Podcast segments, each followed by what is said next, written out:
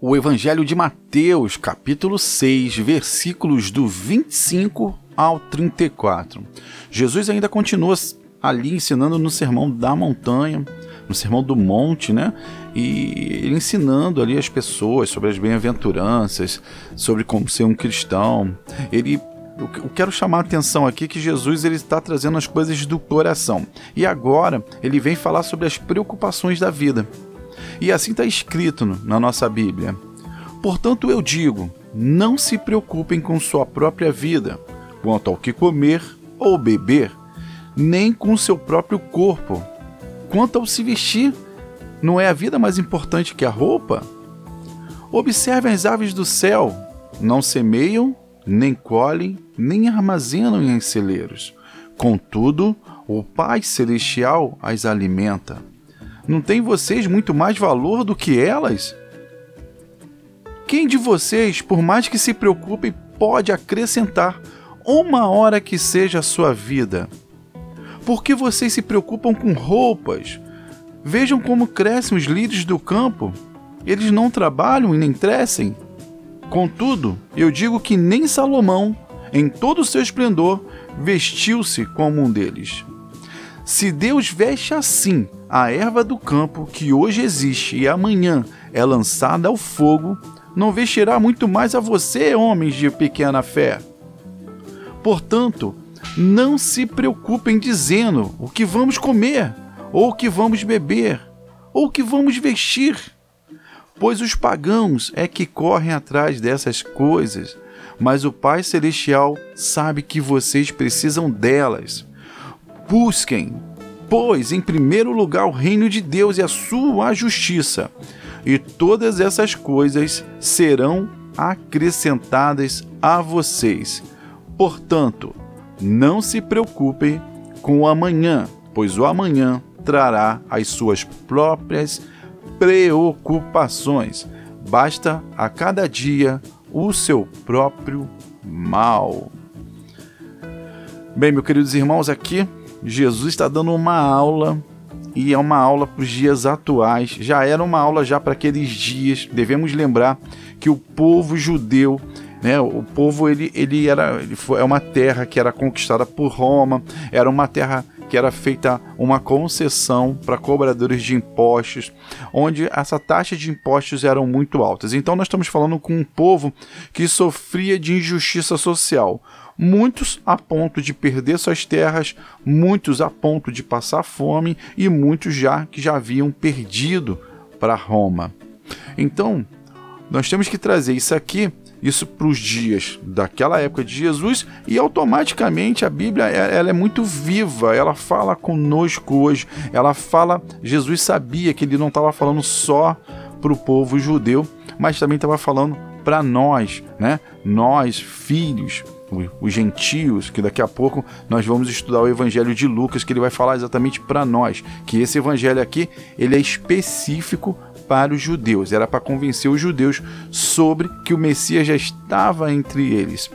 Então, Jesus ele traz uma, a, realidade sobre as preocupações, o fato de você se pré, né, de anteceder a uma ocupação, ou seja, você anda preocupado. E no termo grego, quando ele fala essa palavra preocupe, preocup, é, não se preocupem, ele está dizendo preocupações como ansiedade, ou seja, você está ansioso em querer resolver um problema da sua vida, ou seja, você está se antecipando a alguma coisa que ainda está para acontecer.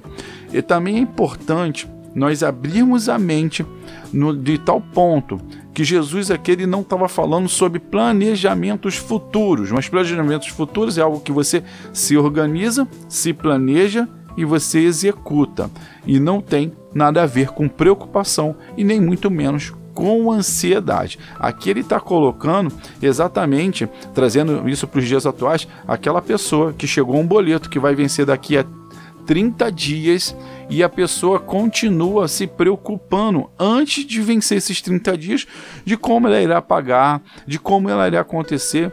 E aí Jesus ele traz essa, essa, essa linha de raciocínio exatamente para poder falar, olha, não se preocupem com nada, porque você, por mais que você se preocupe, você não vai acrescentar uma hora que seja na sua vida. E ainda tem nessa palavra, né? Ele pode falar assim, ele, ele, quando ele fala uma hora, ele também fala assim, acrescentar um côvado. Ou seja, quem quem de vós né, consegue acrescentar um côvado? Um côvado, só para quem né, ainda não sabe, um côvado é uma medida né, romana que ela tem cerca de uma medida linear de cerca de 45 centímetros.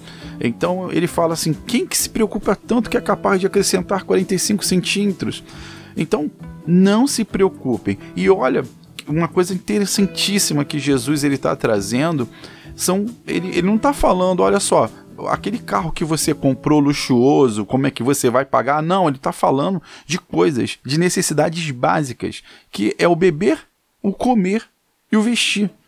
Ele não está falando sobre luxúria, como ele irá pagar aquela fazenda, como ele irá pagar aquelas terras, né, para não trazermos em, em, em, termos atuais, como ele irá pagar as terras que ele cultiva, que ele produz, que ele dá alimento, dá o pão para sua família e também ele vende para poder a, o, o seu dinheiro circular, para ele ter produção. Ele está falando de situações necessárias, necessidades básicas. E aí ele faz uma comparação de que todos nós somos filhos, porque agora, não sei se você já, já reparou que Jesus toda hora ele fala: olha, o seu Pai Celestial. Você entendam que até antes de Jesus nós éramos servos. Agora ele está tá colocando nós em uma condição já de filhos. Então ele fala: o Pai Celestial ele não vai acrescentar isso na tua vida, já que ele acrescenta as aves, já que ele acrescenta as ervas. As ervas aqui, quando ele mencionam, ele fala dos lírios do, do, do, campo, mas essas ervas elas serviam para aquecer é, o, o, fogo. Por exemplo, você é, tá, colocou uma lenha para aquecer uma determinada comida, só que a lenha ela demora a pegar. Então, quando você quer acelerar o processo, você pegava essa, essas ervas secas, acrescentavam dentro do fogo, aquilo gerava combustão, aquecia mais rápido a, a lenha, então a, o almoço, a janta, né? Então, assim, a comida, vamos colocar alguns termos gerais, ela acelerava. Então, quando ele fala assim, olha, serão lançadas ao fogo, porque, mas mesmo assim, nem Salomão se vestiu tão bem. Então, ele está falando que cada um tem as suas preocupações né? Não as ervas, mas elas se vestem. Deus dá a veste exatamente para nos ajudar para acelerar o nosso fogo. Então, nós somos filhos e ele está querendo dizer assim: olha, o Pai Celestial ele te suplirá em tudo. E aí ele dá também um remédio que quando você estiver preocupado, existe uma solução. Ele não deixa só um problema na tua mão. Ele fala assim: olha, a solução é buscar o reino de Deus em primeiro lugar e todas essas outras coisas serão acrescentadas. É importante, Jesus está falando em outras palavras, olha, essas preocupações são perigosas para a vida de vocês, porque elas irão apagar a alegria que vocês, a alegria do coração que vocês têm de viver. A vida com preocupação é uma vida cheia de dúvidas e Deus não é dúvidas, né? É uma, é uma vida cheia de medos e Deus não é medo. É uma vida cheia de frustrações e Deus não é frustração. Então ele estava querendo ali já apagar um mal, ou seja, cortar o mal pela raiz. Jesus a todo momento está tocando no teu coração e a palavra que ele está querendo dizer aqui, se fosse pegar esses versículos sobre preocupações da, da, vida, que é do versículo 25 ao 34, se fosse resumir em uma só palavra, se chama confiança. Confiança em Deus, né? Confiança de que ele irá suprir todas as suas preocupações, todas as suas necessidades. Aonde você coloca preocupação, você busca o reino, é, confia que Deus, em Deus, buscando o reino dele em primeiro lugar. E aí ele fala assim: que busca a sua justiça, né? a justiça na sua vida, porque você é justificado por Jesus. Uma outra coisa interessante que você tem que pensar aqui, e Jesus estava falando assim: olha só, essa linha de todas as bem-aventuranças tudo isso é algo que eu já faço e eu vou cumprir no seu lugar. Né? Lá na frente ele vai falar que o fardo dele é suave, é leve. Nós iremos chegar até lá. Fiquem calmos, vai ser até em breve. Deve ser daqui a uns cinco podcasts posteriores, mas o que Jesus ele está trazendo para a gente é uma realidade atual, realidade principalmente hoje sofremos crises financeiras. Aliás, o mundo vive em crise financeira, né? Acaba uma crise financeira em um país, inicia em outro, e aí muitas das vezes países que são grandes potências sofrem essas crises também. Países subdesenvolvidos ou em desenvolvimento sofrem essas crises também. Depois vem pandemias, né, que assustam as todos os países assustam, e aí a economia quase para, isso gerando é, fome, né, escassez financeira, enfim, acabando com os sonhos, sonhos de todas as pessoas. E aí Jesus fala: para tudo isso vocês têm remédio. Busque o reino de Deus em primeiro lugar. Ok, meus irmãos? Muito obrigado por mais esse podcast, obrigado pela sua audiência. Eu me chamo Jorge Teles e eu sou criador né, desse canal Fé e Bom Ânimo. Um dia eu ainda vou contar um pouquinho da minha biografia, só para vocês entenderem por que, que eu é, tive né, é, é, isso em meu coração de desenvolver esse podcast chamado Fé e Bom Ânimo. Você pode encontrar isso também no nosso site www.feibomânimo.com.br e nos procure e nos siga em nossas redes sociais, que é o arroba Fé e Bom Ânimo, tudo junto e sem acento.